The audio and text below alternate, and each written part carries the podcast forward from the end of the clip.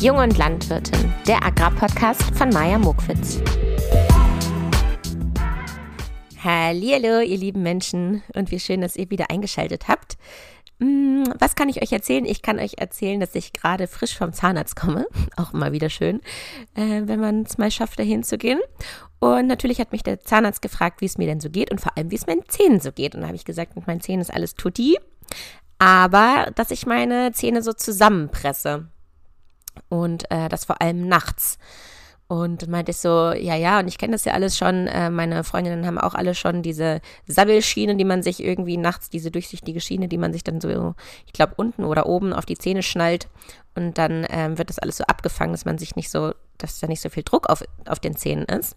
Und dann hat er gesagt, ja, das ist ja, ähm, das ist ja schön, dass ich so eine, so eine Spange kenne, aber das ist ja eigentlich nur die Symptombehandlung und nicht ähm, die Ursache sondern ich sollte jetzt einfach mal überlegen, äh, warum ich denn so einen Stress habe oder in welchen Momenten ich so einen Stress habe. Und dann dachte ich mir so, hä, also keine Ahnung, ich habe jetzt auch nicht so einen so ähm, Berufsalltag, wo ich irgendwie zwölf Stunden oder acht Stunden auf dem PC einkloppe und irgendwie keinmal Tageslicht gesehen habe, weil ich ja einen äh, Hund habe und der mich so, der mir sowieso einen sehr äh, gesunden Rhythmus schenkt, weil ich schon den Tag damit starte, dass ich einfach morgens ganz, ganz lange in der Natur spazieren war. Und auch wenn ich in der Stadt in Hamburg bin, habe ich direkt vor der Nase den Stadtpark. Also ich bin schon ganz oft draußen. Und dann dachte ich ja, keine Ahnung, ich will diese Spange haben. ich fühle mich eigentlich an sich gar nicht gestresst.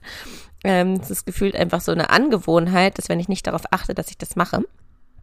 Aber äh, er hat natürlich komplett recht. Man ähm, kann nicht einfach sich so eine Spange darauf schnallen, sondern man muss schon auch irgendwie schauen, warum mache ich das eigentlich. Und jetzt ist mir gerade aufgefallen in dem Moment, deswegen steige ich auch damit ein, als ich mir hier gerade nochmal meine Podcast-Notizen gemacht habe. Mhm. Da habe ich äh, mein, mein Gebiss zusammengekniffen. Das ist mein Konzentrationsgesicht wohl, dass ich das tue. Also vielleicht, falls ihr das auch macht, jetzt alle mal den Kiefer entspannen. Denn das ist wohl eine Volkskrankheit äh, unserer Gesellschaft, dass wir alle unsere Zähne so zusammenpressen. Und ich habe es gerade eben mal gegoogelt. Und äh, das nennt sich, ich muss nochmal nachschauen, das ist echt so ein Fachbegriff, irgendwie Bruxismus oder so ein Quatsch. Und es ist nicht heilbar. Ihr seid alle ganz doll krank. Im Internet ist ja nie irgendwas heilbar und lösbar, ist immer alles ganz schlimm. Und ähm, es ist aber zu stoppen. Das finde ich auch geil, weil dann ist es in meinen Augen auch heilbar. So, und damit wollte ich gerne starten und wollte euch jetzt erzählen, dass ich ganz offenkieferig neues Wort, äh, hier jetzt diese Podcast-Folge moderieren möchte. Und ich freue mich total ähm, auf den zweiten Teil der solidarischen Landwirtschafts- ähm,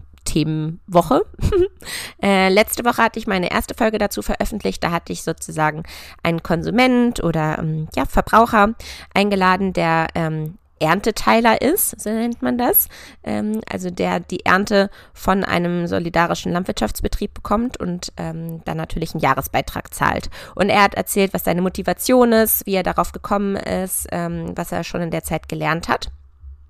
Und heute habe ich Martin Ingelmann zu Gast. Er ist der Gärtner bzw. Landwirt von dem solidarischen landwirtschaftlichen Betrieb, um den es schon in der letzten Folge ging. Genau, und deswegen schließt sich auch der Kreis und ich fand es schön, beide Seiten einmal zu hören.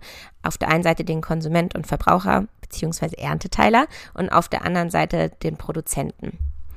Yes, und bevor ich damit starte, möchte ich mich natürlich noch einmal vorstellen und ich möchte schon jetzt Bezug nehmen zur letzten Folge, denn natürlich habe ich ein paar Nachrichten äh, dazu bekommen, auf die ich jetzt eingehen möchte.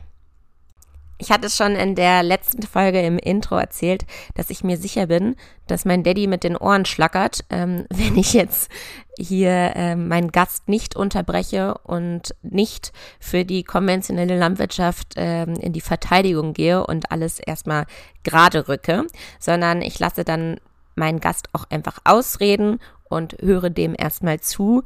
Und in so einer halben Stunde Podcast-Zeit ist auch gar nicht der Platz, um jetzt da tiefgründig äh, in die Diskussion zu gehen und nochmal zu beleuchten, wie ich das aber alles finde, wie das in der konventionellen Landwirtschaft ist.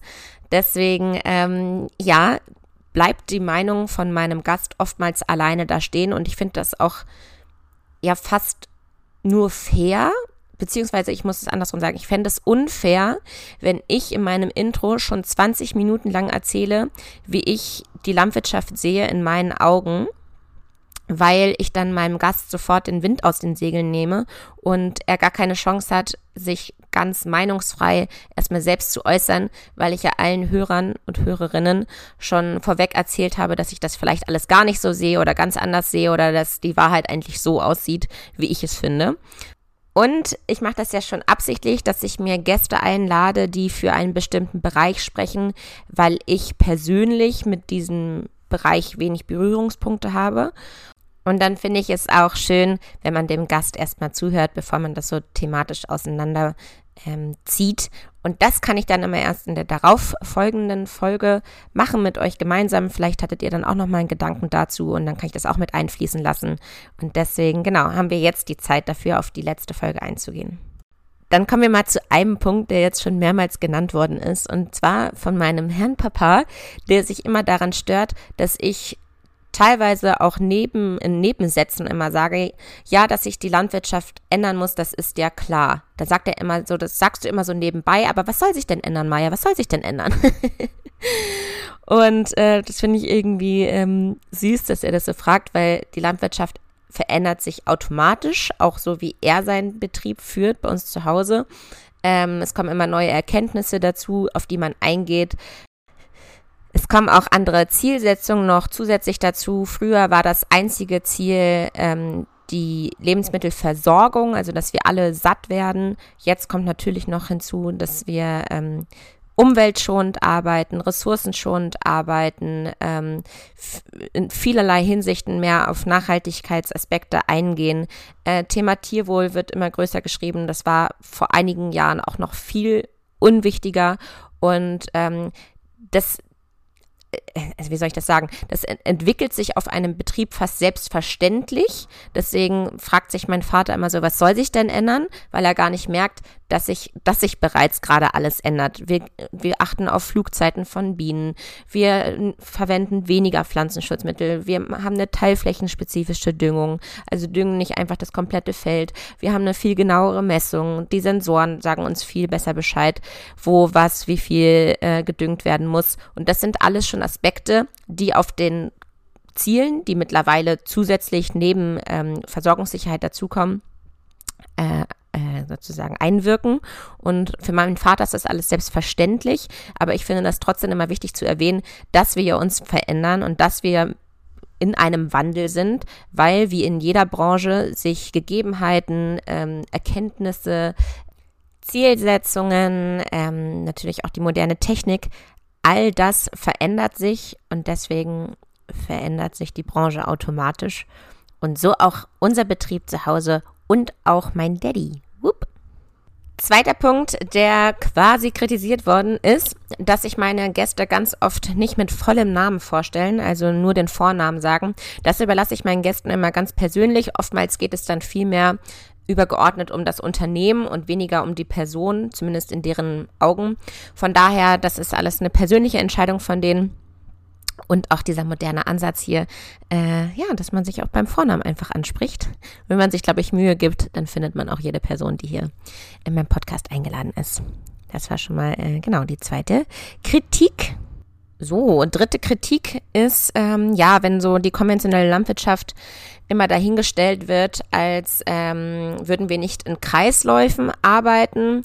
Doch, auch die konventionelle Landwirtschaft arbeitet natürlich in Kreisläufen. Anders geht das auch gar nicht. Wir können nicht nur nehmen, wir müssen auch zurückgeben. Und ähm, oftmals wird immer kritisiert, dass wir synthetischen Dünger zusätzlich verwenden, auch neben den organischen Dünger. Ähm, und diese Kritik kann ich immer überhaupt nicht nachvollziehen, denn wir richten uns nach Bodenproben. Also wir ziehen erst eine Bodenprobe, dann wird analysiert, was fehlt diesem Boden, was muss er zurückbekommen und dann düngen wir erst. Und da gibt es auch ganz genaue Sensoren, die ähm, der Düngerstreuer kann mittlerweile sehr, sehr haarscharf eingestellt werden.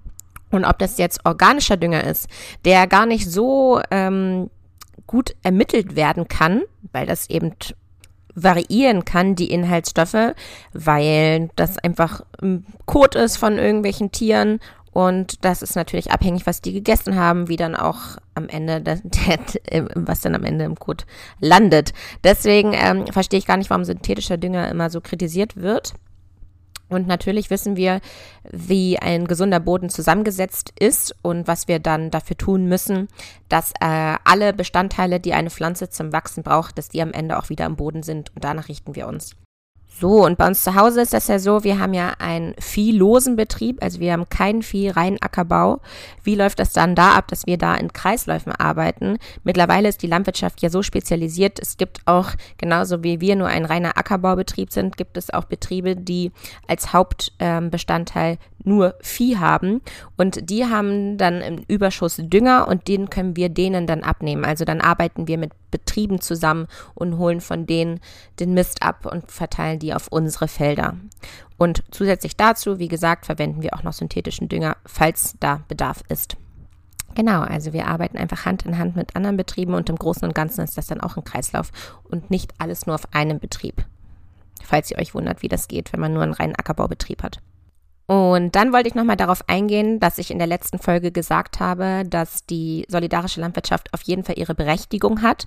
Und das sage ich als konventionell aufgezogene Tochter, weil ich finde, dass ganz oftmals, ganz oftmals äh, doppelt gemoppelt, in der, in der Vorstellung von uns, ich bin ja auch Verbraucherin, stellen wir uns eine Landwirtschaft vor, die vielfältig ist, die, ähm, zu der ich einen regionalen Bezug habe. Ich möchte also Quinoa aus Deutschland, ich möchte Kichererbsen aus Deutschland haben, ich möchte am besten auch Süßkartoffeln aus Deutschland haben. Aber im, im globalen Markt oder im Markt, wenn wir dann entscheiden, bei unserer Kaufentscheidung, dann entscheidet ja irgendwie doch immer, entscheiden wir uns doch immer für das günstigere Produkt. Da bin ich auch bei mir sehr selbst äh, reflektiert obwohl ich hier so viele Themen behandle und ganz genau weiß, wie wichtig die heimatliche Landwirtschaft ist. Wenn ich hier in Hamburg lebe, dann gehe ich einfach zum Supermarkt, der mir am nächsten ist, zu dem ich an kür die kürzeste Laufstrecke habe, wo ich am kürzesten die Einkaufstaschen zurücktragen muss. Und wenn es da keine Süßkartoffel aus Deutschland gibt, dann kaufe ich natürlich auch äh, eine aus dem Ausland. So, und ähm, deswegen bei der letztendlichen Kaufentscheidung widersprechen wir uns unserer eigentlichen Wunschvorstellung, wie die Landwirtschaft sein sollte. Und äh, darunter leidet am Ende dann immer die Landwirtschaft, die heimatliche Landwirtschaft. Und deswegen scheitern viele Betriebe daran, wenn sie umgestellt haben, eine vielfältige Fruchtfolge haben, das anbauen, was sie selber gerne essen. Die scheitern dann tatsächlich daran, dass es einfach nicht, ähm, dass sie es nicht verkauft bekommen. Und am Ende ist ein landwirtschaftlicher Betrieb auch einfach ein Unternehmen. Die Landwirte sind Unternehmer und sie können nicht ähm, davon leben, wenn es am Ende keiner kauft und das alles nicht rentabel ist. Deshalb sage ich, ist die solidarische Landwirtschaft ein Weg, eine solche Form der Landwirtschaft ähm, zu unterstützen, weil man finanziell das Risiko mit dem Produzenten mitträgt. Und das finde ich gut, weil dann bleibt es am Ende nicht nur am Landwirt hängen, sondern dann tragen mehrere die Verantwortung, dass sich eine solche Form auch in Zukunft durchsetzt und ähm, regionale Landwirtschaft unterstützt wird. Und deswegen, ja, sehe ich darin ein hohes Potenzial.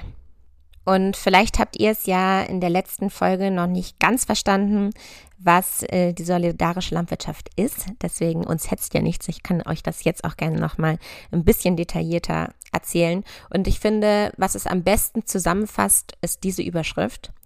Die ganze Landwirtschaft und nicht das einzelne Lebensmittel wird finanziert. Und das finde ich eigentlich das Schöne daran, dass ähm, man eine Vision von der Landwirtschaft hat und diese damit fördert und damit am Ende auch ähm, das entsprechende Lebensmittel davon bekommt. Ja, und die solidarische Landwirtschaft wird abgekürzt mit Solavi, falls ihr das schon eher kennt. Und das ist ein System, bei dem eine Gruppe von Menschen einen Betrieb ähm, sozusagen finanziell unterstützt und zwar in ein, für ein Jahr.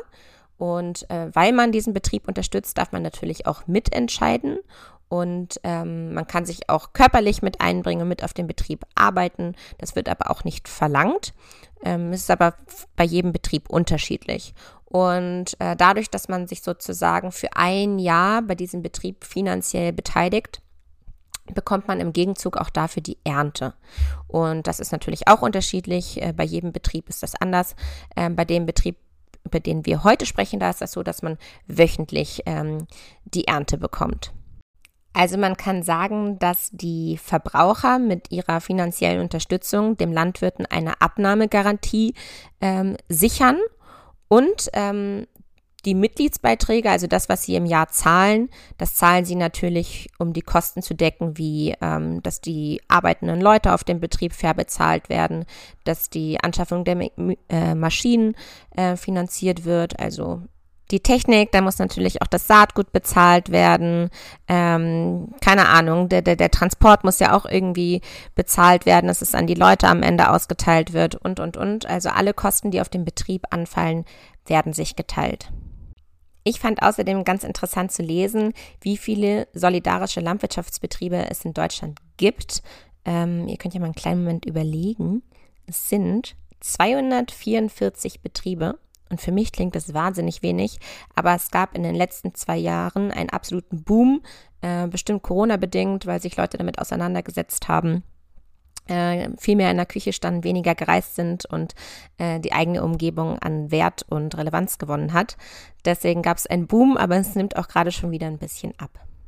Vielleicht ist es ganz schön, wenn wir einmal beleuchten, ähm, welche positiven Auswirkungen diese Form der Landwirtschaft hat. Und zwar schauen wir einmal auf die Verbraucher, auf den Landwirt und auf den Betrieb. Fangen wir mal an bei dem Verbraucher. Also was ich besonders schön finde, ist natürlich, ähm, dass die Verbraucher frische, also im besten Falle frische, vielfältige, saisonale und regionale äh, Nahrungsmittel bekommen. Ähm, obwohl ich da natürlich hinzufügen muss, dass man nur von diesem einen Betrieb natürlich nicht leben kann. Man hat da nicht diese Auswahl, die man gewohnt ist. Es gibt kein Mehl, es gibt keine Milch vielleicht, ähm, es gibt auch vielleicht kein Fleisch und man möchte eigentlich aber auch Fleisch essen oder, oder, oder. Äh, deswegen ja, muss man meistens noch äh, ergänzend einkaufen. Dann gewinnt man als Verbraucher natürlich auch an Transparenz. Also man weiß ganz genau, welche Nahrungsmittel wann angebaut werden und natürlich auch zu welchen Kosten, was ich auch ganz, ganz wichtig finde, dass man dafür ein Gefühl bekommt, wie teuer das eigentlich alles ist. Dann äh, werden natürlich ökonomische Strukturen in der Region gefördert weil die lokale Landwirtschaft unterstützt wird und man kommt, bekommt einen ja, Art Bildungszugang, weil man beim Newsletter angemeldet ist. Ähm, es gibt Infoabende, meistens bei den Betrieben. Also man bekommt wirklich einen tieferen Einblick ähm, zur, zur Landwirtschaft. Schauen wir jetzt mal auf den Landwirt. Also der Landwirt hat natürlich eine absolute Planungssicherheit und ähm, wird unfassbar unterstützt von der Gemeinschaft. Das heißt, er teilt sich natürlich auch das Risiko ähm, von der landwirtschaftlichen Produktion. Und das heißt natürlich auch, wenn es zu irgendwelchen ähm, schlechten Witterungsbedingungen kommt, also sagen wir jetzt mal absolute Hitze oder absoluter Regen und es gibt irgendwelche Ernteausfälle, dann äh, trägt das die gesamte Gemeinschaft. Dann hat natürlich der Landwirt ein gesichertes Einkommen und hat somit die Möglichkeit, sich der Landwirtschaft noch mehr zu widmen. Ähm, also damit meine ich einfach, durch diese finanzielle Sicherheit muss sich der Landwirt nicht mit ähm, marktwirtschaftlichen Zwängen auseinandersetzen, sondern er kann so ein bisschen experimenteller, experimenteller arbeiten, ähm, Anbauformen ausprobieren, ältere Sorten vielleicht auch mal ausprobieren ähm, und, und, und. Natürlich kann ich mir vorstellen, dass man abseits von finanziellen Sorgen auch mehr Freude an der Arbeit hat und vielleicht noch euphorischer ähm, Leute mit der Leidenschaft ansteckt, was ich sehr, sehr schön finde.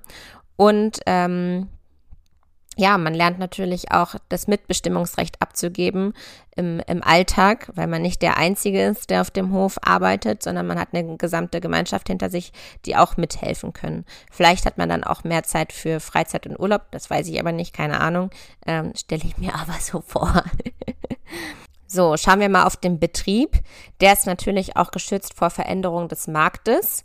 Ähm, um euch mal ein Beispiel zu geben, wenn man jetzt zum Beispiel ein, ein Viehbetrieb besitzt und ähm, man hat auf, ähm, man hat die Empfehlung bekommen, dass man viele Tiere halten muss und das in einem geschlossenen System und dann hat man sich dann riesigen Stall hingebaut und irgendwie zehn Jahre später möchte man dann doch, dass es Strohhaltung und einen Offenstall gibt und Freigang nach draußen, aber man hat einfach den, die, die Gegebenheiten dazu nicht. Dann ist das natürlich eine Veränderung des Marktes und auch der Nachfrage und auch der Anforderungen. Und ein solidarischer Betrieb hat natürlich von solchen Veränderungen, ähm, das hat keinen Einfluss auf diesen Betrieb, weil der Betrieb durch die Entscheidung aller geführt wird und das natürlich schon ein Jahr voraus geplant wurde. So, dann können natürlich die Produkte von diesem landwirtschaftlichen Betrieb aufgrund von, weiß ich nicht, Makel, also weil sie irgendwie krumm gewachsen sind oder äh, ein bisschen angedutscht sind, das würde natürlich in einem Markt, Supermarkt gar nicht erst angeboten werden können, auch aus hygienischen äh, Gründen. Und äh, bei so einem solidarischen Betrieb äh, kann das dann doch mit an die Verbraucher abgegeben werden. Einen letzten Punkt, den ich gerne noch ansprechen möchte, ist der Punkt für die Region. Und zwar durch solch eine solidarische Landwirtschaft ähm, kommt man natürlich auch als Verbraucher näher zusammen, weil man, weiß ich nicht, äh, diesen einen Betrieb unterstützt und man sich immer trifft, wenn man die Ernteboxen abholt und vielleicht entstehen ja dadurch irgendwelche Tauschringe oder Nachbarschaftscafés oder man trifft sich, um gemeinsam zu kochen. Also ich denke schon, dass das äh, zu mehr, ähm, wie sagt man, gemeinschaftlichen Events führt und ähm, vielleicht entwickelt man auch in der Region ein größeres Verständnis für die Landwirtschaft und ist ein bisschen wacher, auch bei dem Wetter. Was macht das jetzt eigentlich mit meinem Gemüse, auf, was ich, auf das ich eigentlich warte? Regnet es eigentlich gerade genug? Ist es eigentlich gerade zu heiß? Also ich denke, dass eine Region dann wacher durchs Leben geht. Hm. So, und damit bin ich auch durch mit meinen Aufzählungen. So, und dann sind wir doch jetzt nach 20 Minuten Intro bereit für die Live-Aufnahme mit Martin und mir. Und äh, bevor ich da reinspringe, möchte ich mich ganz gerne nochmal vorstellen. Mein Name ist Maya Muckwitz. Ich bin auf einem Ackerbaubetrieb in der Nähe von Hannover aufgewachsen, wie ich jetzt äh, hier schon ein paar Mal erwähnt habe. Und ich habe Agrarwissenschaften in Göttingen studiert, habe anschließend nach meinem Studium ein paar Jahre in Berlin gelebt und ähm, im Bereich der Öffentlichkeitsarbeit äh, gearbeitet, habe eine Agrarweltreise gemacht und mittlerweile bin ich selbstständig mit diesem Podcast und einer Social-Media-Agentur für die Agrarbranche. Und mittlerweile bin ich auch Moderatorin will ich jetzt hier auch immer gerne aufzählen. Und ich freue mich, dass ihr dabei seid und mit mir in diese Agrarwelt heute eintaucht. Und heute ist es ja die solidarische Landwirtschaft. Und wir hören jetzt den Martin Ingelmann, Landwirt und Gärtner aus Algermissen. Das mache ich draußen am liebsten. Gärtnern. Gärtnern, das ist eine flinke Antwort. Ja, das, ja ich, ich könnte das jetzt ganz bisschen ins Detail ausführen, aber Gärtnern trifft es wirklich. Okay. Das muss deiner Meinung nach in jedem Gemüsegarten wachsen. Egal, Hauptsache Vielfalt. Das ist wirklich, ähm, ist, ich kann mich nie für ein Gemüse entscheiden. Das ist, äh, alles hat seine Vorteile. Okay, ich wollte gerade sagen, irgendwas muss ja vielleicht besonders einfach gedeihen und wachsen. Vielleicht kann man das schneller benennen. Aber es kommt mm, wahrscheinlich immer drauf an das ist dann keine Herausforderung. Ne? Das ist, äh, also alles, was einfach geht, äh, kann jeder. Ne? Ja, das stimmt auch wieder. Stimmt, je nachdem, wie man es bewertet. Welches Gemüse beschreibt dich am besten und warum? Als Beispiel, mein, mein Vater hat neulich mal drauf geantwortet, weil ich ihn das auch gefragt habe. Der hat gesagt Erbse. das fand ich sehr lustig, weil er ein sehr stämmiger Mensch ist und dann so eine kleine grüne Erbse ist. Was, was, was beschreibt dich am besten? Möhren. Möhren, weil die, weil die so schön verwurzelt sind. Okay. Lieber Martin, schön, dass du zu Gast in meinem Podcast bist. Ich möchte gerne, dass du dich einmal vorstellst. Vielleicht sagst du einmal, wo du wohnst, wo, wo dein Betrieb ist oder dein Hof ist und wie dein Lebensweg dich zur Landwirtschaft geführt hat. Ich bin in Algermissen geboren. Algermissen liegt genau zwischen Hildesheim und Hannover, ungefähr auf der Hälfte. Mhm, ähm, ich. Das ist schön. Und, und ähm, ich bin in, in, der, in, der, in der Gärtnerei aufgewachsen. Also ich bin wirklich von quasi von Geburt an Gärtner. Mhm. Wenn Kinder draußen im Sandkasten gespielt haben, habe ich in der Gärtnerei unterm Tisch gespielt. Ne? Also da hat man im Winter hat man es ja schön warm und äh, ist genauso sandig. Ne? Also ist alles, alles schön. Und ähm, ich habe dann irgendwann Gärtner gelernt, habe alles konventionell gelernt, habe den habe meine Meisterprüfung gemacht, alles konventionell und dann ist mir aufgefallen, dass das alles so nicht funktioniert. Mhm. Und dann habe ich alles neu gelernt und ähm, musste mir ziemlich viel selber aneignen, weil ähm, das gibt nicht alles. So. Ja, neu gelernt heißt, du hast dir das selbst zusammengesucht oder hast du irgendwo eine alternative Schule gefunden oder? Naja, ich musste mir das schon von ganz vielen Ecken selber zusammensuchen. Weil mhm. das ähm, für Gärtner gibt es das so nicht. Also ähm, für landwirtschaftliche Strukturen schon, mhm. aber äh, auch da gibt es dann so einige Dinge, wo ich dann wirklich sage, mm, das ist es aber auch noch nicht. Ne? Also, okay, ja. Ähm, ähm, vielleicht kannst du einmal noch erklären, was in, aus deiner Sicht solidarische Landwirtschaft ist. Das ist die meines Erachtens ideale Verbindung zwischen Erzeuger und Konsumenten oder von Konsumenten und Erzeuger. Also es gibt diesen direkten Draht, den man sonst, den hat man so intensiv nicht mal auf, auf dem Markt, sondern den gibt es wirklich nur, wenn es eine Solidargemeinschaft gibt. Also ich könnte jetzt ganz weit ausholen. Ne? Und ich könnte jetzt sowas sagen wie, bei uns hat das Gemüse Wert, auf dem Markt hat das Gemüse einen Preis. Ne? Wenn es einen Preis hat, hat es aber keinen Wert mehr, weil dann geht alles nur nach dem Preis. Mhm. Das ist ähm, eine Entwertung sämtlicher Nahrungsmittel. Mhm. Und bei uns hat es wirklich einen Wert und eine solidarische Landwirtschaft ist, glaube ich, das Einzige, wie man verhindert, dass irgendwelche Dinge passieren, die nicht naturkonform sind. Also ein Gärtner, der für seine Anwesenheit bezahlt wird, mhm. so wie in der mhm. solidarischen Landwirtschaft, der hat keinerlei Motivation, auch nur ansatzweise irgendetwas zu tun, was gegen diese Anbauprinzipien verstoßen würde, weil er hätte ja keinen finanziellen Vorteil davon. Ja, gib uns doch mal einen genaueren Einblick. Was baust du alles genau an und wie viel Hektar bewirtschaftest du überhaupt? Also wir haben knapp sechs Hektar, mhm. also insgesamt mit Gewächshausfläche und allem. Und was baut ihr an? Was wir alles anbauen, ich war, keine Ahnung, alles, ähm, alles Gemüse, was in irgendeiner Weise geht. Okay, zähl mal ein bisschen was auf. Wir haben Hörer, die können sich darunter bestimmt nichts okay. vorstellen. Sämtliche, sämtliche Kohlsorten. Ja, also vom Pak Choi über Blumenkohl, über Rosenkohl, ähm, alles was Kohl ist. Mhm. Dazu kommen dann auch noch, ähm, wenn man jetzt alles zusammenfassen würde, dann kommen noch die ganzen Mairüben, Radieschen, ähm, Pak Choi, äh, Asiasalate, ne, diese mhm. Mischung. Äh, dann Salate, Endivien, Zichorien, Fenchel, Pastinaken, Möhren, Kartoffeln, ähm, ich habe bestimmt noch ganz viel vergessen, aber ähm, wow, so ja. wie, wie, Spinat oder ne, also mhm. das, selbst, selbst Süßkartoffeln haben wir im Anbau. Cool. Ähm, die sind auf der einen. Also geht ihr, mit den, geht ihr mit den Verbrauchertrends und Wünschen, darauf geht ihr ein? Ja, na klar. Also ja. Äh, das ist ja einfach so, ne? Also wir sind ja quasi nur der verlängerte Arm der Ernteteiler. Also ähm, wenn der Wunsch besteht.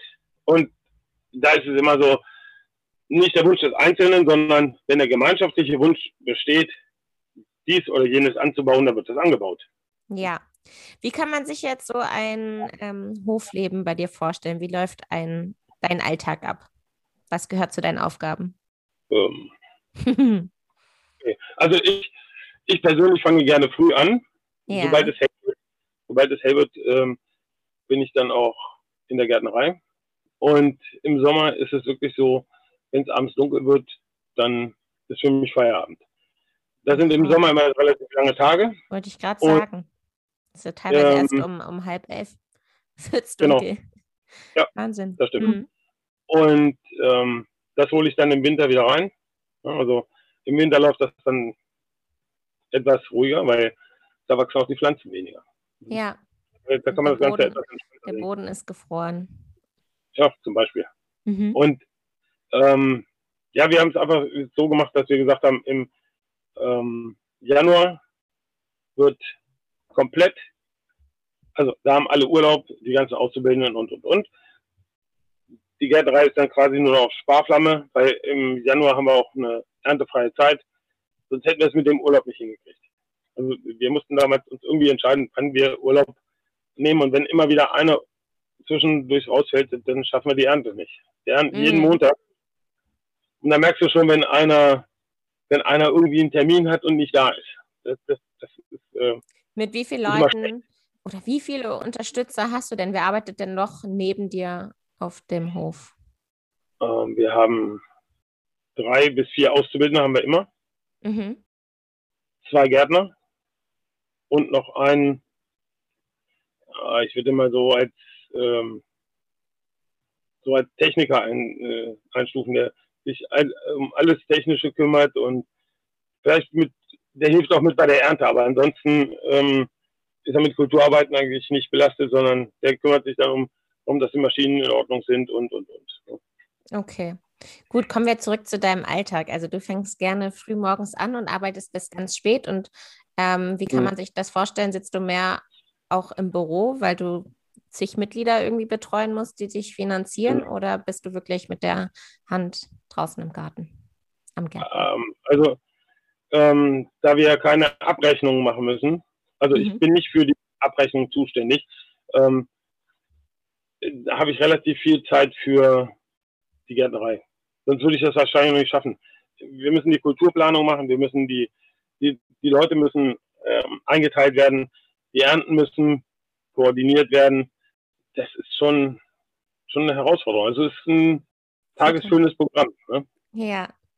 Und wie viele Leute sind Teil deiner solidarischen Landwirtschaft? Also wie viele Kisten werden also in der Woche verteilt? Im Moment, wir gehen immer nach äh, halben Ernteanteilen, weil so einen äh, halben Kohlkopf gibt es nicht. Es gibt nur ganze Kohlköpfe und deswegen äh, muss alles runter reduziert werden auf ein, ein halber Anteil, ist bei uns die kleinste Menge. Mhm. Ähm, das heißt, wenn es ähm, werden im Moment 350 halbe Anteile, das sind ungefähr so 270, 280, keine Ahnung, irgendwie so Haushalte. Ähm, wow. Und das Ganze in äh, zwölf Depots. Genau, an zwölf also, unterschiedlichen Standorten in Hannover. Genau. Ne? genau. Mhm. Also, und, und die werden, die werden dann montags oder dienstags beliefert, je nachdem, wo, auf welcher Tour sie sind. Ja. Und äh, war es für dich schwierig, Unterstützer zu finden, die so eine Kiste haben wollen und sich einbringen wollen? Nee, eigentlich gar nicht. Also ähm, das Ganze ist ja durch ähm, auf, das Ganze ist auf dem Wunsch von den Ernteteilern entstanden. Also es gab erst eine Gruppe Ernteteiler, die dann auf den Betrieb zugekommen sind und haben gesagt, ähm, hier hör mal, wie sieht's aus? Wir haben das und das vor. Ähm, hast du Lust dazu? Kannst, Kannst du mal für uns den Begriff Ernteteilern äh, beschreiben, was das für dich meint? Ernteteiler? Ja. Das sind die Menschen, die sich die Ernte teilen. Aber die gab, also, es, die gab es schon, oder wie? Naja, also ähm, man könnte die auch, ähm, manche bezeichnen die als Solavistas oder, oder äh, keine Ahnung, als Mitglieder der solidarischen. Genau, das meine ich. Mhm. Ja, das ist, es gibt da ganz viele Begriffe für. Es ist ähm, im Prinzip alles dasselbe. Also wir wollen wir wollen genau das tun, was die Konsumenten gerne hätten. Also, mhm. die hätten gerne natürliches Gemüse. Wir möchten gerne natürlich arbeiten. Also ähm, haben wir gesagt, das machen wir natürlich. Klar. Wir haben daraufhin den Hofladen bei uns irgendwann geschlossen, also relativ kurz danach, weil wir festgestellt haben, es passt nicht beides zusammen. Du kannst nicht auf der einen Seite eine solidarische Landwirtschaft haben und auf der anderen Seite ähm, das Gemüse nach optischen Gesichtspunkten im Hofladen verkaufen. Von daher haben wir gesagt, dann konzentrieren wir uns auf eins und das machen wir gut. Okay. Was ist denn aktuell deine größte Herausforderung oder welche Komplikationen gibt es so über das Jahr? Also dieses Jahr äh, steht ganz oben an der Wassermangel. Hm. Also wir haben, wir haben einfach nicht die Technik und die brauchen wir normalerweise auch gar nicht, ähm, um ständig zu bewässern. In diesem Jahr, ja, da war es stellenweise dann wirklich hart an der Grenze. Ne? Aber ähm, erstaunlicherweise haben wir trotzdem geerntet. Ich glaube, die Herausforderung ist immer, äh, im Garten ist ja ein Prozess. Ein Garten ist kein ähm, ein Wohnzimmer, was man tapeziert hat und dann bleibt das so, sondern im Garten ist ein Prozess. Die Menschen, die in dem Garten sind, die Pflanzen, die in dem Garten sind, das Klima, das alles muss in irgendeiner Weise aufeinander abgestimmt werden. Und ähm, da musst du ständig wieder an irgendwelchen Stellschrauben drehen, weil einer von den Auszubildenden fühlt sich vielleicht überfordert, der andere ist mit der Arbeit nicht zufrieden, das Wetter spielt nicht so mit, dann geht irgendeine Maschine kaputt oder irgendetwas, Station pflanzen möchte nicht keimen, weil es zu warm ist. Oder die mhm. Erdflöhe, die äh, rauben uns da mal ein paar äh, Jungpflanzen oder keine Ahnung. Es gibt immer irgendwelche Dinge, die nicht so laufen, wie sie laufen sollten. Mhm, aber es war noch nie eine äh, Erntekiste leer bei euch an einem Ausbringungstag oder musstet ihr schon mal schreiben, hey, diese Woche gibt es nichts? Wir haben auch schon mal nicht geerntet, aber das lag dann eher an den Temperaturen. Ne, okay. dass wir dann gesagt haben, ähm, also bei, wir haben nicht jedes Depot ist frostfrei. Und wenn mhm. es dann minus 10, 15 Grad äh, hat, dann macht es keinen Sinn, die Depots zu beliefern. Dann haben wir es einfach um eine Woche verschoben. Ah, okay. Wie läuft denn bei dir die jährliche Preiskalkulation ab? Also, wir haben im meist Anfang Dezember haben wir in den letzten Jahren haben wir es online gemacht, eine Online-Veranstaltung, dass wir gesagt haben, okay, ähm, jeder, der möchte, äh, es sind alle herzlich eingeladen. Nur wegen Corona hat sich das dann einfach so eingebürgert, dass wir dann gesagt haben, okay, wir machen das online. Äh, Finde ich sehr schade, aber ähm, dann wird trotzdem drauf losdiskutiert, was gut ist, was nicht gut ist. Die, die Höhe des Ernteanteils liegt so ein bisschen daran, wie weit wir uns weiterentwickeln wollen. Also wir mhm. haben durch den Zukauf von, von den zwei Hektar Land, die wirklich enormes Geld gekostet haben, da hat ja. selbst gut was geschluckt. Also wir haben ich glaube, pro, pro, Hektar haben wir über 100.000 Euro bezahlt. Das hätten wir selber gar nicht bezahlen können. Mhm. Und das muss natürlich auch in irgendeiner Weise angebaut oder bebaut werden. Ne? Das ist ja, es muss ein Zaun drumherum und, und, und. Ähm, mhm. Das sind alles Investitionen, wo wir sagen, okay, wir können das nicht hundertprozentig alles genau abschätzen. Wir gucken mal, wie es hinhaut. Dann, Wieso muss ein Zaun rum? Wegen, ähm, damit es nicht geklaut wird oder wegen Wildschutz oder also ähm, kennst, du, kennst du den Unterschied zwischen einem Garten und einer landwirtschaftlichen Fläche, einem Acker? Der Unterschied ist die Einfriedigung. Und Einfriedigung meine ich wörtlich. Also den Frieden drinnen halten. Einfrieden. Okay. Und das ist ein Zaun. Ein Garten ist immer ein, immer ein Ort des Friedens. Da ist niemals in irgendeiner Weise Zank und Streit. Wenn das da ist, wirkt sich das auch wirklich auf die Kulturen aus. Hört sich total abgefahren an, aber wir haben auch in den Weinbergen ja schon getestet, welche ähm, Musikstücke bei den Weintrauben am besten ankommen. Ne? Und das ist einfach, auch Pflanzen sind sehr harmoniebedürftig. Ne? Mhm. Deswegen ist also wir brauchen den Zaun natürlich auch wegen äh, in erster Linie bei uns Rehe. Ne? Mhm. Die Rehe sind ähm, schädlich, weil sie fressen, noch weil sie da irgendwo sind, sondern die sind sehr nervös und treten permanent auf einer Stelle. Und wenn die auf so einem Salatbeet stehen und trampeln ständig äh, mit den Hufen, dann ist da drunter kein Salat mehr heile. Hm? Ja. Mhm. Also Hasen haben wir auch, aber die äh, sind nicht das Problem. Also, Hasen laufen dann nach wie vor. Die stören uns auch nicht. Aber ein Zaun muss drumherum. Okay, gut. Also wir sind bei der Preiskalkulation. Ich hatte noch mal eine Zwischenfrage. Genau. Und ähm, wir sehen ja, wie es ausgekommen ist im, im Vorjahr. Ne? Mhm. Gehen davon aus, dass wir sagen, okay, wir hätten in diesem Jahr noch Potenzial für meinetwegen 100, 100 Ernteanteile.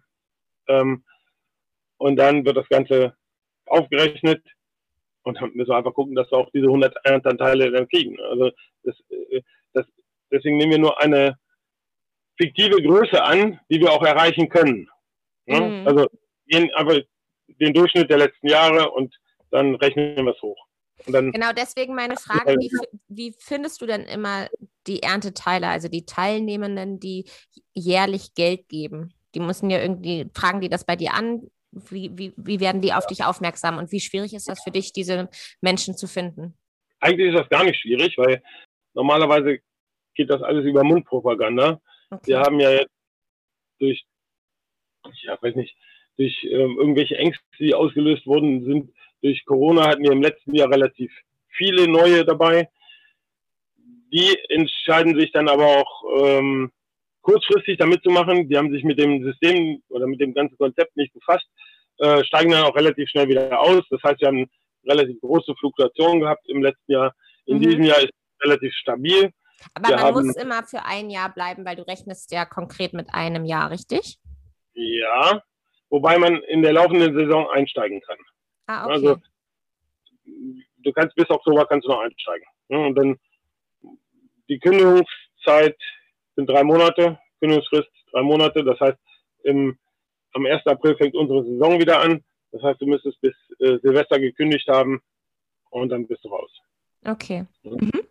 Gut, habe ich verstanden. Also über Mundpropaganda läuft das Ganze. Du musst ja. gar nicht viel Marketing ja, ja.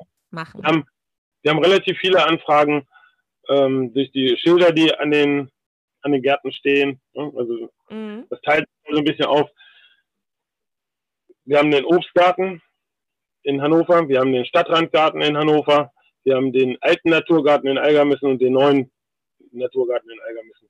Und ähm, da ist schon die Neugierde bei den Menschen groß. Was macht ihr da? Und ähm, das sieht ja so anders aus als die anderen Flächen. Und ähm, kann das überhaupt was werden? Und ich gucke mir das jetzt schon längere Zeit an und ähm, mich würde einfach mal interessieren, was macht ihr da? Das, das habe ich öfter. Ja. Okay. Mhm. Äh, eher spannend. So, und in die Preiskalkulation, da kommen dann welche Kosten hinzu? Also, was wird da alles von abgerechnet? Düngt ihr? Nein. Nein. Nein. Pflanzenschutzmittel? Nein. Nein. Was, was, was rechnet ihr dann alles da, damit rein? Ja, sämtliche, sämtliche Energiekosten. Mhm. Ähm, wir brauchen zum Beispiel äh, Spagnum als Torfersatz. Was brauchen wir noch? Saat. Also wir können nicht alle Saat selber machen. Ein Teil Saat wird gekauft. Mhm, klar. Bewässerung Und, vielleicht? ja, im nächsten Jahr ist das ein großes Thema, ja. Mhm. Wir haben, wir haben vor, Und wenn ihr nicht düngt, wie gibt ihr dann der Natur was zurück? Durch Kompost. Durch Kompost, okay, durch Humusaufbau. Also, äh, düngen, ne? das Wort düngen kommt ja von Dunk und Dunk ist ja scheiße. Ne? Also ähm, das müssen wir jetzt einfach mal genau klären, was ist Dünger? Also es ist äh, uns nicht erlaubt, schnell wirkende Stickstoffdünger einzusetzen. Mhm. Ähm, wir setzen hin und wieder ein bisschen Kalk ein, aber ähm, eigentlich reicht der Kompost völlig aus. Okay. Also, was wir einsetzen, ist äh, in dem Jungpflanzensubstrat wird Hornspäne eingesetzt. Mhm. Oder ist eigentlich auch alles? Ähm, welche Rechtsform ist denn die solidarische Landwirtschaft Hannover? Das ist eine ganz schwierige Frage. Ja. Also, ja, ja, ja. Wir, ähm, wir sind ein Einzelunternehmen mhm. und die Ernteteiler schneiden, ähm, schließen direkt Verträge mit der Naturgärtnerei. Mhm. Und es gibt dann auch noch einen Verein, der das Ganze ja, übergeordnet, ähm, ja, ich würde jetzt nicht sagen dirigiert, aber schon äh, festlegt und macht. Und ähm, der, der Verein ist dann für die ganz groben Strukturen da, wie okay. was passiert. Okay. Ähm, wie ist denn dein Kontakt zu den Solavis? Ähm, es gibt bestimmt einen Newsletter, habe ich schon gehört. Welche Informationen sind da drin und wie eng ist man mit dir dann im Kontakt? Ja, es gibt jeden Montag gibt es nach der Ernte ein, äh, eine Naturgärtnerei-Info, mhm. wo dann wirklich auch sämtliche Dinge, die in der Gärtnerei in irgendeiner Weise in der Woche zutage getreten sind, werden dann thematisiert. Was, was, was, kann das so sein? Also kann das auch sein, keine Ahnung, wir hatten den Befall von irgendwelchen Läusen oder es gab einen Streit auf ja. dem Hof. Also welche sind das auch persönliche Infos aus der, ja, ja. aus der also, äh, Gemeinschaft äh, oder geht es wirklich nur um Nee, es, also es sind schon ähm, in erster Linie pflanzenbauliche Dinge, aber es gibt natürlich auch, naja, so äh, Randthemen, würde ich sagen, die auch thematisiert werden. Also ähm, ist eine Sphärenharmonieanlage beispielsweise, wenn die in der algerischen Wüste dafür sorgt, dass es regnet, ist so etwas in Norddeutschland auch denkbar. Mhm. Ne? Da gibt es dann ganz unterschiedliche ähm, Fragestellungen. Okay, ja? Ja, ja, cool. Würdest du den Schritt in die solidarische Landwirtschaft nochmal gehen? Sofort. Sofort. Das ist eine schöne ja. Antwort. Was hättest du früher gerne gewusst, als du angefangen hast mit der solidarischen Landwirtschaft, was du heute schon weißt? Was, worüber hättest du dich gefreut, wenn du das schon eher gewusst hättest? Naja, also ähm, ich gehe ja immer davon aus, dass Fehler dazu da sind, um gemacht zu werden. Und mhm. deswegen, ähm, wenn die nicht gemacht werden würden, dann würde es die auch nicht geben. Also äh, das ist ja, ich habe da so eine ganz spezielle Einstellung entwickelt zu ganz vielen Sachen des Lebens. Äh, also für mich gibt es ja auch keinen Pflanzenschutz. Also wenn man Pflanzen schützen müsste, dann wären Pflanzen längst ausgestorben, weil ähm, wer schützt Pflanzen? Und wovor? Also mhm. wenn Pflanzen in ihrem natürlichen Habitat leben, dann brauchen die ja nicht geschützt werden. Wir holen die Pflanzen. Ja, sie leben ja in der Natur, in, in einem großen. Jetzt, jetzt, holen wir die da raus und geben den Pflanzen ein neues Zuhause und sagen, mhm. ihr dürft aber nicht krank werden. Äh, wenn wir den Pflanzen jetzt alles das geben, was sie in der Natur auch haben, werden sie auch nicht krank. Mhm. Wenn sie aber krank werden, dann hat der Gärtner einen Fehler gemacht oder der Landwirt. Mhm. Und dann gibt es Unternehmen, die sagen, ah, wir haben was dafür. Da kann man äh, irgendwas drüber spritzen und dann ist die Pflanze wieder befallsfrei oder wie auch immer. Auf alle Fälle ähm, ist das eher eine Fehlervertuschung als ein Pflanzenschutz. Mhm. Und ja, auch eine Spannend. Auch eine Pflanzenernährung, eine Pflanzenernährung kann es nicht geben. Wir ernähren das Bodenleben und nicht die Pflanze. Mhm. Also wir fördern das Bodenleben und dann kann eine Pflanze auch vernünftig wachsen. Wir mhm. haben, komischerweise haben wir selten Probleme mit Läusen oder, oder Pilzbefall.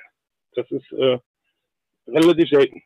Also auf den, auf den alten Flächen, die schon sehr humus sind und ähm, keine Bodenverdichtung aufweisen, auf denen ist das wirklich, ähm, wirklich total selten. Und das habt ihr alles nicht, weil ihr so viel Handarbeit betreibt? Oder was sagst du? Ja, da kommen viele Sachen zusammen. Also erstmal muss die Bodenstruktur stimmen. Mhm. Ähm, dann die, die, Pflanzenkombination muss auch stimmen. Ja, also man genau. kann nicht eine Pflanze neben jede setzen. Äh, da wir aber eine ganz eigene Theorie. Also es gibt ganz komplizierte Aufstellungen, wie was passieren müsste und was genau. neben was ist. ja, ja, ich war auch schon mal auf dem Permakulturbetrieb und ja, da ist, ist genau das man, gleiche System. Ja, das kann man aber abkürzen. Das mhm. kann man ganz abkürzen, indem man einfach sagt, also was könnte ich miteinander kochen? Also, wenn, wenn die, wenn die im Kochtopf miteinander harmonieren, dann kann ich sie auch gemeinsam anbauen wenn, wenn die wirklich äh, eine Disharmonie im Kochtopf darstellen, dann würde ich ja nicht nebeneinander anbauen. Also ähm, von daher ähm, ist das eigentlich ein ganz gutes so, so vom Handling her so, so ein Hilfsmittel, dass man einfach sagt, äh, fast nee, zu einfach, das wäre ja fast zu einfach, diese, diese Formel. Aber es ist ja gut, ja, wenn du sagst, dass es auch geht. Natur ist immer einfach. Sobald mhm. es kompliziert wird, hat der Mensch die Finger im Spiel und der möchte dann irgendwas ganz kompliziert wieder darstellen, damit er sein Alleinstellungsmerkmal hat. Aber eigentlich ist Natur brutal einfach. Sag, wie viele Jahre machst du das jetzt schon? Wie lange gibt es schon deine solidarische Landwirtschaft? Ähm, angefangen haben wir mit der solidarischen Landwirtschaft 2018. Ach, ist noch gar nicht so, so alt. Mhm. Okay. Und ich mache das seit, ja, keine Ahnung. Die, die Gärtnerei habe ich 92 übernommen. Mhm. Und ab 95 ist das dann quasi so nach und nach auf äh, ökologischen Gartenbau umgestellt worden. Okay. Und wir waren dann eine Zeit lang zertifiziert und haben dann nach der solidarischen Landwirtschaft, haben wir dann einfach die Ernteteiler gefragt, wollen wir oder wollen wir nicht? Zwischenzeitlich mhm. hat Meter uns gebeten, Mitglied zu werden und ähm, alleine Verwaltungsaufwand hätte eine Dreiviertelstelle gekostet bei uns. Ja. Und ähm, dann haben die Ernteteiler gesagt, ey, wenn wir dich kontrollieren wollen, dann kommen wir doch in die Gärtnerei. Das ist doch gar kein Problem. Okay. Da brauchen wir keinen kein von außen. Ja. Also, also nicht zertifiziert, aber sozusagen ähm, mit reinem Gewissen mit, der, mit den Mitgliedern. Genau. Noch einmal, ähm, ich glaube, das ist auch die vorletzte Frage. Wenn du mhm. morgens deinen Tag startest, wie viele äh, Ernteteiler stehen dann da, um dir zu helfen? Und wie meldet man sich dann? Kann man sich spontan melden und sagen, hey, ich habe irgendwie doch heute frei, kann ich vorbeikommen und helfen? Oder mhm. wird das vorweg irgendwie wöchentlich geplant? Ja.